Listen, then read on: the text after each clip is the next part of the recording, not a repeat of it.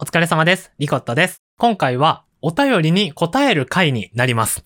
いや、毎回お便りには答えてるんですけど、リコットに関する質問がお便りで届いておりますので、えーそのお便りに答えていく回という風になっております。お便りを通して、えー探るリコットの生態ということになりますので、えーぜひ最後までお聞きください。それでは参りましょう。リコットの夕焼け天文部。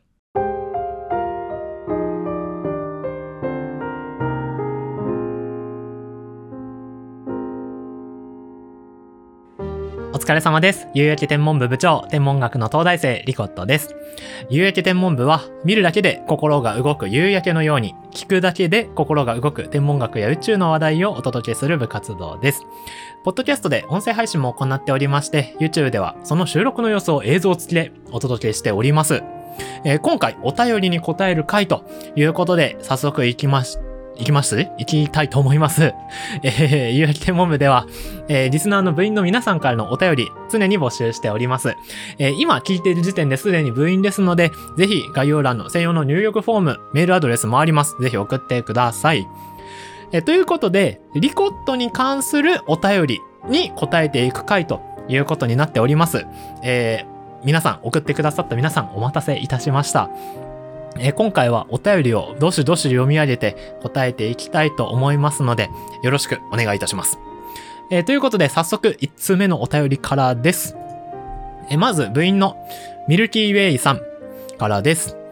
夕焼け天文部部長、リコットさん、お疲れ様でした。えー以前書いた天文学者になるという夢は絶対叶えたいと思います。でも、リコットさんみたいに遠回りな人生もやりたいことは叶えられるんだなと分かりました。僕も部長のようなみんなに発信できる天文学者になりたいです。そのため、これからもたくさん質問するので、よろしくお願いします。ミルキーウェイよりということでいただきました。ありがとうございます。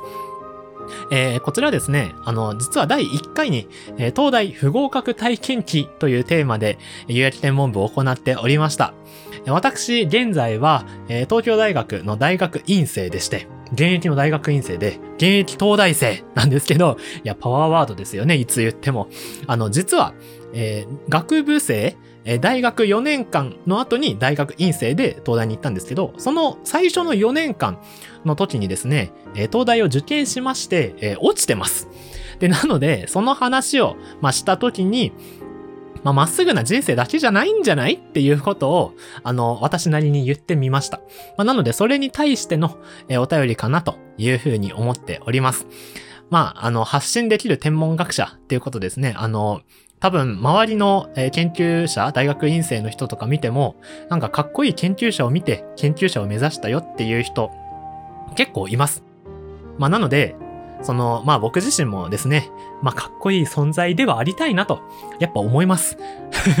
いや、思いますよ。やっぱ、あの、誰かの、なんか憧れの存在というか、まあ、慣れないか慣れるかで言ったら、まあ、慣れた方が僕としては嬉しいなって思いますので、まあ、これからもこういう活動を続けていけたらなと、そしてもっとかっこいい姿を皆さんに見せられるように頑張っていきたいなと思っております。ありがとうございます。さあ、続いてのお便り、どんどん行きましょう。えー、続いて、部員のマンダの流星群さんからです。リコットさん、お疲れ様です。お疲れ様です。先日のリコットさんの経歴の動画も大変興味深く見させていただきました。てっきり小さい頃から星が好きで、そのまま研究をし続けてこられたものだと思っていたので、なんとなく検索ワードに入れた宇宙から始まっていたとは、きっかけはどこに落ちているか本当にわからないなと感じました。あの、そうなんですよ。あの、その時に、あの、じゃあ私がなんで天文学をやり始めたのかっていう話をしたと思うんですけど、あの、もともと、あの、子供の頃から星空が好きだったっていうわけでもなくて、実は。あの、大学に入っていろんな資格を勉強したい、資格を取りたいなって思った時に、あなぜか宇宙検定っていう風に検索したんですよね。で、そこで星空案内人という資格を発見しまして、受けて、取得して、今に至る。ざっくり言うとですよ。こういう流れになっておりまして、なので大学でそういう検索とか資格を取らなかったら、まあ今に至らなかったっていう話をしたので、まあきっかけはどこに落ちているかわからない。まさにおっしゃる通りだなと思います。えそんなリコットさん、いや、部活なので先輩に質問したいことですが、えー、これまでの人生で忘れられない星空はありますか？単純に星が綺麗だったという理由もあれば、何か思い出の出来事と紐づいている星空もあると思いますので、ぜひ聞かせてください。よろしくお願いします。とのことです。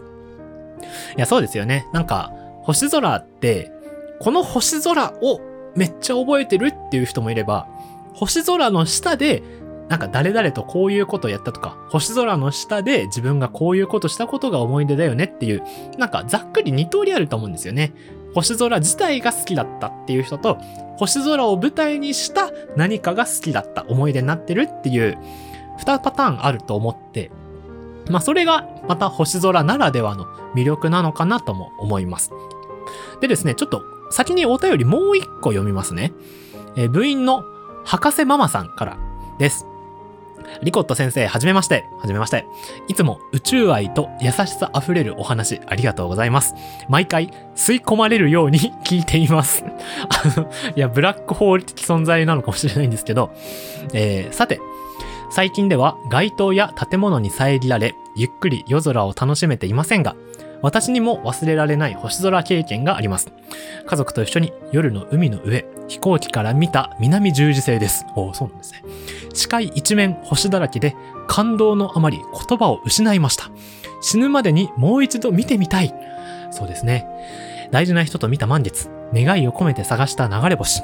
きっと部員の皆様にも10人十色のエピソードがあるかと思います。そこで、リコット先生に質問です。数えきれないほど星をご覧になっているかと思いますが、その中で心を動かされた星空経験ってありますか？望遠鏡で見た新銀河、計算画面上で見たダークマターだったりするのかな？えー、みんなに体験したい、えー、体験してほしいおすすめ星スポット、施設などがあれば、ぜひそちらも教えてください。これからも夕焼け天文部での活動を楽しみにしています。と、のことです。ありがとうございます。いや、なんかあの、心を見透かされている感じもありますが、あの、まあ、忘れられない星空っ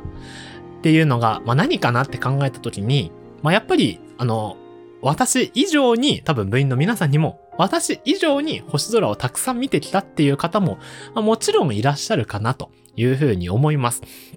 まあその中で、まあ自分がやっぱ一番多く星を見た経験っていうのが、まあ一個ありまして、私サークル、大学の頃のサークルで吹奏楽をやってたんですけど、吹奏楽で夏に、えー、遠くに合宿に行ったわけです。で、そこが長野県の、えー、中、長野県の、まあそこ山奥って言っていいんですかね。長野県のある施設で、えっと、合宿を行ったんですけど、まあその日の夜にですね、えー、晴れた日に、えー、星空が輝いてまして、えー、あの時が、本当に初めて、まあ、いわゆる満天の星みたいなものを初めて見たのがその時だったかなと思います。で、あの、具体的にどういう星座を見て何に感動したっていうわけじゃないんですけど、あ、本当にこんなに星空って見えるんだって思ったなっていうのはよく覚えてますね。あの、まあ、私大学に入って星空案内人の資格取る、取ってるあたりに、あの近くのプラネタリウムとかにも行って、まあ、やっぱプラネタリウムってってめっちゃ感動するじゃないですか。で、特に僕が好きなのが、だいたい夕方からプラネタリウムって始まって、あの、夕方の映像から始まって、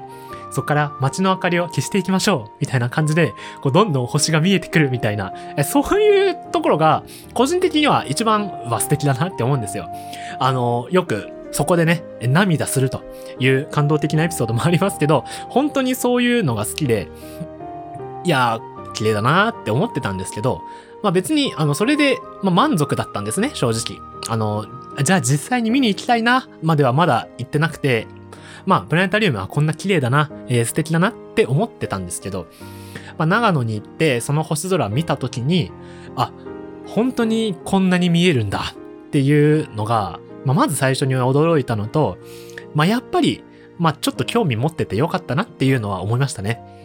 まあ、なので、その星空自体が思い出になっているのは、まあ、長野県の星空かなというふうに思います。で、あと、まあ、体験談として忘れられない。段っていうのは、あの、談話の段体験談って言うじゃないですか。単体験談的に、えー、忘れられないのは、まあ、やっぱり初めて流れ星を見た時ですね。で、流れ星を見たのは、まあ、これまた大学生の頃になるんですけど、えー、双子座流星群というのが12月に行われ、行われるっていうか、12月に現象としてありまして、えー、その双子座流星群を初めて見た、が初めて見た流星群、流れ星なんですよね。なので、えー、その流れ星あ、もうそれもやっぱり本当に流れ星って見えるんだっていうのが一番大きかったかなというふうに思います。いや、まあそんな感じですかね、忘れられないっていうと。で、あの、お便りにもありましたけど、えー、計算画面上で見たダークマターとかですね、書いてますけど、まあ、もちろんあの、日々、えー、大学院での研究で、まあいろいろパソコンで動かすわけですけど、まあ今僕が主にやってるのって、まあ地球とかなので、あ、こんな結果出たんだ みたいな感動はもちろんありますけど、あのまあそれ以外の星空で言えば、長野と双子座流星群かなっていうふうに思います。でですね、あの最近思うのは、まあもちろん僕って街明かりがあるところでもいろんな星座を見つけてほしいなっていうふうに思って活動していて、例えば夏の大三角とか冬の大三角とかそういったもの街明かりがあってももちろん見えるんですね。まあ、実は実は見えるんだよっていうことを発信してるんですけど、え最近は星空を見るとですね、あ、こういう風に見えるってことは、こういう風に話さないといけないなっていう、あの自分のポッドキャストとか YouTube 側に、えー、生かすならこうするよな、みたいな、ちょっとそういう職業っていうと言い過ぎですけど、そういう感じでこう見るようになっちゃいました。なので、あの最初の頃の純粋な感動みたいな、プラネタリウムでめっちゃ星見て感動みたいな、そういうこととは、まあ、かなり変わって、まあ今は自分が話すならこうだよねみたいな、あの、こう、そういう方向に、まなってしまっているっていうか、まあそういう状況になってます。まあ、なので、おすすめは、まあ、あんまり知らない状態で星空を見に行くと、それはそれで、えっと、面白いこともあるんじゃないかなというふうに思います。あのまあ、知識があればあるほどいいという場面ももちろん多いですけど、あの、知識がなければ楽しんではいけないとか、そういう話じゃもちろんないじゃないですか。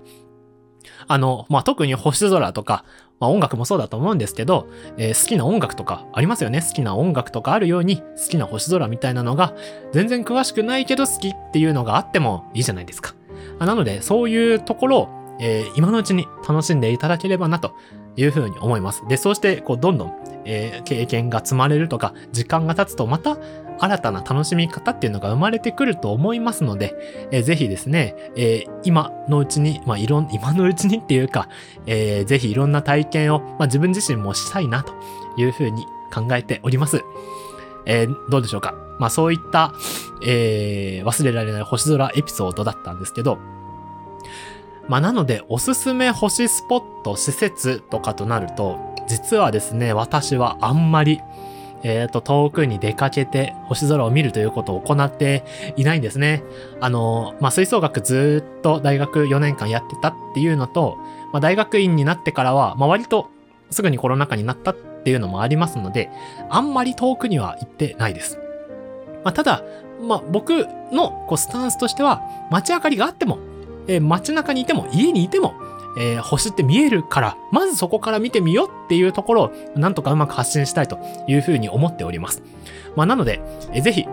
えー、だから言うとすれば、おすすめ星スポットは皆さんの家です。っていうことになるんですかね。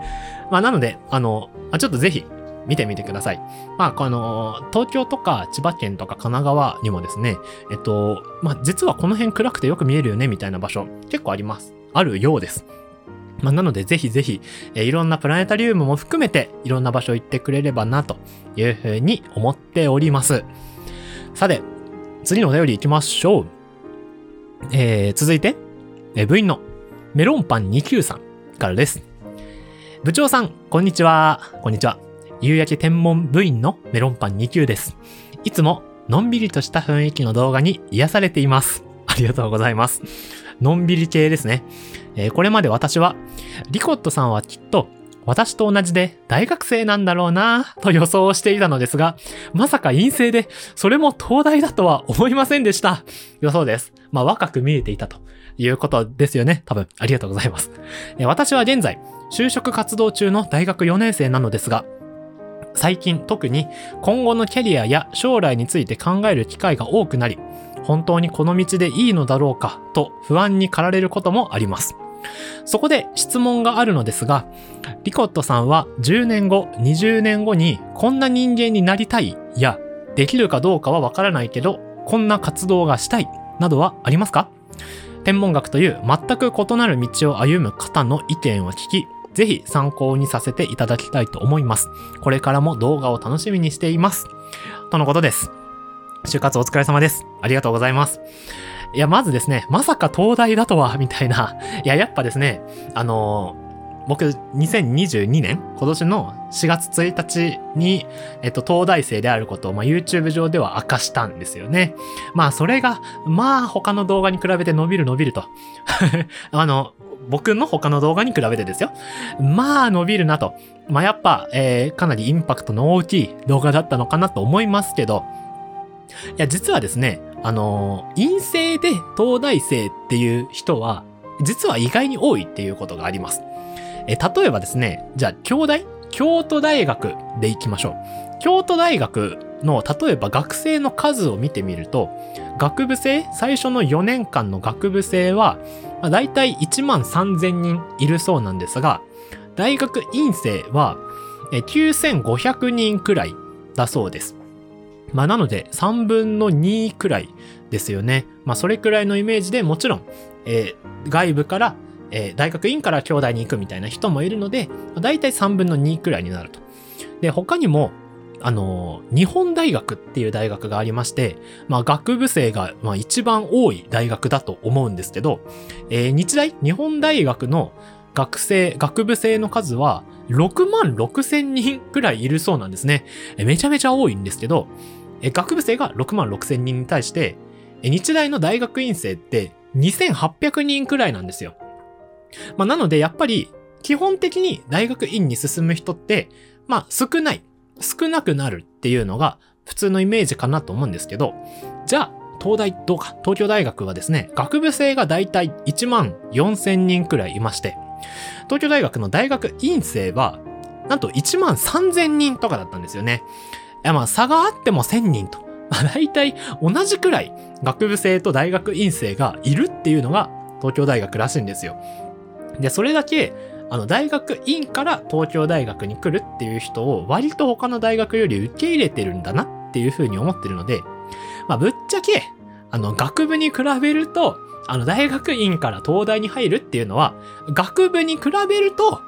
個人の感覚ですよ。個人の感覚ですけど、学部に比べると、まあ、東大の院には入りやすいのかなというふうに思います。まあ、もちろん、あの、入試があるので、ちゃんと勉強しましたし、あの、頑張って勉強した上ででですよ。上で、あの、ここまで言えば、まあ多分炎上しないかなと思うので、まあそこまでまだ有名じゃないかもしれないんですが、まあ学部の頃よりは陰性にはなりやすいのが東大かなというふうに思ってまして、まああのー、そうなんです。で、まさかの陰性と、えー、もっと学部生だと思いきや陰性だったという衝撃の事実だったそうなんですが、えっと、将来のことですよね。今後のキャリアとか、まあ、特に、え理系の陰性とか、まあ、特に天文学の陰性、博士課程と言われると、まあ、博士課程ならではのキャリアとか、えー、そういったことの考えっていうのも、まあ、結構ネット上とかにいろいろあります。博士の学生は就職が辛いみたいな、まあそういった、えー、ニュースとか、えー、記事とかも結構たくさんありますよ。あります、あります。あの、普通に、えっと、学部4年、えー、大学院5年間終わると、まあ、住む、大体27歳くらいなんですよね、卒業が。で、大学4年生、いわゆる新卒っていうのは、大体22とかじゃないですか。で、そっから、まあ、単純計算で5年間遅れてる。就職的にはですよ、5年間遅れてるっていうことになるので、まあその時点で少し不利になるって言われることもまああります。でももちろん、大学院で、まあ、自分の専門を磨いて、まあ、5年間やってるので、まあ、それを、まあ、活かすなり、えー、活かしたり、えっと、まあ、いろんな道があるとは思うんですけど、だから単に、あの、何もせずに、何もせずにっていうか、あのー、単に5年間遅れてるっていう話とは、まあ、若干また変わってくるんですけど、まあ、ただ、えっと、就活中の方々となると、まあ、やっぱり、えっと、まあ、まだ22年、22歳ですからね。えっと、その時期に、まあ、いろんな将来を考えなきゃいけないっていうところになってくるんだな、というふうに思います。あの、自分も、えっと、今、えっと、大学とか国のいろんな仕組みで、えっと、お金をいただきながら大学院生で生活をしているんですけども、まあ、それでもやっぱり、まあ、社会人として、えっと、働いている方々にはですね、まあ、やっぱり頭が上がらないなというか、あの、まあ、別に、学生と社会人でこう、くっきり分けるのがいいっていうわけでもないと思うんですけど、まあ、やっぱり、なんかいろんな自分の専門分野とか、自分の得意なところを何かしらに活かして、で、それでなんか人のために何かしてるっていう、あの、そういうところがそもそもかっこいいなってやっぱ思うんですよね。あの、そのそれが、あの、もしかしたら、なんかその人にとっては、まあ、あんまり満足いかないような生活なのかもしれないんですけど、なんか僕としては、まあ、いろんなところでいろんな人の姿見るわけですけど、なんか、ちょっとしたことだけでも、なんか自分の得意なところを活かしてるっていう姿って、まあ、やっぱりかっこいいと思うんですよ。だから、あの自分もなんか将来的には、やっぱり自分の得意分野っていうのを何かしら見つけて、えっと、そういうことを活かして、誰かのためになればいいなって、あの、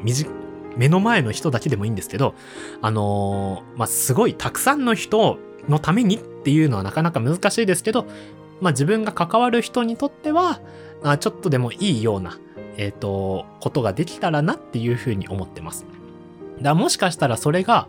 まあ、陰性の中でもこういうふうに YouTube とか、ポッドキャストとか配信とかやってる人って、まあ、多いわけじゃないので、もしかしたらそういうところが僕自身の得意なことだし、やりたいことかもしれないんですけど、まあ、なので、まあ、自分の、まあ、本当にざっくり、ざっくりですけど、自分が得意とかやりたいみたいなところを使って、まあ少なくとも自分が関わる人にとってはいい関わりをしたい。みたいなところがなんとなく思い描いてる姿ですかね。うん。うんうん。そんな感じですかね。で、あの、10年後、20年後にこんな人間になりたい。こんな活動がしたいっていうのは、まあいろいろありまして、まあもちろん、夢、夢は夢なんで、あの別に何語ってもいいと思うんですけど、あの、僕ですね、あの、自然体験って呼ばれる、なんかいろんな自治体での活動っていうのがあって、野外活動っていうのかな？自然の中で、まあいろいろ学年とか違う学校の人たちとかで関わりを持つみたいな、そういうのが、えっと、小中高の時に、えー、あって、それにずっと参加してたんですよ。で、それに参加して、結構こういう風な人柄になったとか、そういうことを感じてるので、なんかそういう自然体験みたいなものには関わりたいなって思ってるんですけど、で、そこの中に星空見るって結構相性いいなって思うんですよね。で、なので、そういうことを絡めたような活動ってていうのができたら、なんか自分自身のなんか恩返しみたいなことにもなるし、そういうことはやってみたいかなっていうことは思ってます。で、あと、まあ、音楽にも関わってきて、あの、音楽と天文学ってですね、あの、結構近いんですよ。っていうのも、あの、学問的に近くて、いや、ま、これもまた別の回で、別の有益天文部でこれはお話しするんですけど、あの、音楽とか天文学っていうのはですね、えっと、かつて、一番古い学問の一つっていう風に呼ばれてます。で、音楽と天文学、学問としての音楽ですよ。で、それが今では、まあ、音楽はかなりエンタメ寄りに、天文学は、まあ、かなり自然科学寄りっていうんですかね。に、まあ、かなりこう分かれてしまっているので、別にそれはそれでそれぞれの楽しみ方、深め方があるのでいいんですけど、そこをうまく学問的につなげた何か活動ができたら面白いなっていうことを考えてます。あの、プラネタリウムと、えっと、素敵な音楽を組み合わせた活動っていうのはもちろんたくさんあるんですけど、えっと、それに限らず、なんか学問的な結びつきっていうところで、あこう何か面白いようなことができたらなっていうのは、えっと、できるかどうかはわからないけど、こんな活動がしたいに当てはまるかなというふうに思います。でですね、えっと、もう一個だけお便り読みましょう。えー、部員のすずらんさんからです。リコットさん、吹奏楽をやってらしたんですね。そうなんです。私も中高と吹奏楽部で打楽器をやっていて、その後、音楽大学に進学しました。あそうなんですね。えー吹奏楽の思い出などあれば、ぜひ聞いてみたいです。数学に物理に天文学、それから音楽と、ピコットさんの学ぶ意欲には頭が上がりません。これからも有益天文部員として活動を楽しみにしております。とのことです。ありがとうございます。ああ、救急車が通っていますが、救急車の音はマイクに入っているんですかねいや、多分入ってるんですが、えっ、と、めっちゃ近づいてきておりますが、え救急車といえばですね、まあ、ドップラー効果と、ドップラー効果といえば、太陽系外惑星ですよね、みたいな、そういう話もまああるんですけど、えっと、吹奏楽やってたんですよ。だ、だから、それで音楽みたいなところもまあ興味がありまして、その、まあ音楽と物理っていう、なんか、キーワードで多分いろいろ話があるんですよ。波長とか、あ、まさに救急車ですよ。救急車の音が変わって聞こえるのは、音を波として例えた時に、その波の長さが変わるからみたいな、そういった話があると思うんですけど、実はその波っていうところと、えっと、天文学の天体の動きっていうところに実は結びつきみたいなのがあって、まあ、なので、えっと、そういったところで、えっと、何かうまくできたらなっていうことを考えてるんですね。うん。なんですよ。で、吹奏楽の思い出っていうとですね、実はその、サークルの頃、あの、代表的な立場をやってまして、あの、その時に、ま、いろいろ新しい取り組みをしまして、まあ、まずは、お客さんに楽しんでもらいたいよね、みたいなことを思って、ま、いろいろやってたっていうのはありますね。なので、そういう思い出があるんですけど、あの、やっぱ別に代表って、あの、一番楽器が上手だからみたいな、そういう感じでは、まあないんですよね。まあ大学となると、やっぱそういうところがあって、えっと、他に、指揮者とかも、えー他のいろんな運営とか、委員会の委員長とかも、まあいろいろ全部学生でやろうっていうスタンスだったんですけど、えもちろん自分自身が一番上手なわけではないな。客観的に見ても多分そうで、多分ですよ、多分。で、まあその中で、やっぱり、僕ができることってなんだろうなとか、僕の得意なことってなんだろうなっていうことを、まあ自分なりに考えまして、まあそれが、あの、何か一つの答えが見つかったっていうわけでは、ないんですけど、まあそのうちで、あ、こういうことをやってみたらどうみたいな、こういうことはどうみたいなことを、まあいろいろできたなっていうのは、えー結構ありますね。あの、連絡手段とかも含めて、えー連絡手段とか、えーこういう、本番のスタイルとか、そういうこともいろいろ言ってみたんですけど、まあ結果的に、まあいろんな人に、いやなんだあいつと、あの、何言ってんだみたいなことも、まあ人よりは多く言われたかもしれないんですが、まあ今となっては、まあ自分の、まあいろいろ取り組みを、まあできてよかったなというか、まあそんなこともあったなっていう、まあいい思い出って言っていいのかわかんないですが、まあそういう活動をしてきました。まあなので代表みたいな立場をやって、まあいろいろ人と一緒に何かをやることの難しさと面白さを感じたなっていう風に言えるかと思います。まあなので、まあそれを活かして、え今後はですね、え音楽と天文学みたいな回も有益天文部で扱えていけたらなということを考えておりますので、えぜひ今後の有益天文部も、えぜひ聞いてくだされば、見てくださればなという風に思っております。さてさて、ということで、えーだいぶ長い時間、えーお話ししてまいりましたが、えーいかがでしたでしょうか？え今回、え私、リコットを読み解くという回だったと思うんですが、えーこの活動のご感想など、えーレビュー、コメントでお待ちしております。えー感想お便りすべて読んでいますので、今後の充実した活動に向けてご感想お便り、ぜひお送りください。概要欄のメールアドレス専用の入力フォームありますので、そちらからぜひお願いいたします。えそして、YouTube チャンネルリコットの天文学スタジオでは、活動の様子を映像付きでお届けしております。こちらもぜひご覧ください。えーそして、えー聞いている時点で仮入部の状態の部員です。ね、活動のフォロー、フォフォフォローやチャンネル登録してくださると、えー本入部した部員となりますので、ぜひ一緒に有益天文部盛り上げていきましょう。えーということで、えー今回、私のリコットについてのお便りに答える回やってきました。いかがでしたでしょうか？お便りお待ちしております。えー今回も活動に来てくださり、ありがとうございました。また次回の夕焼け天文部でお会いいたしましょう。お疲れ様でした。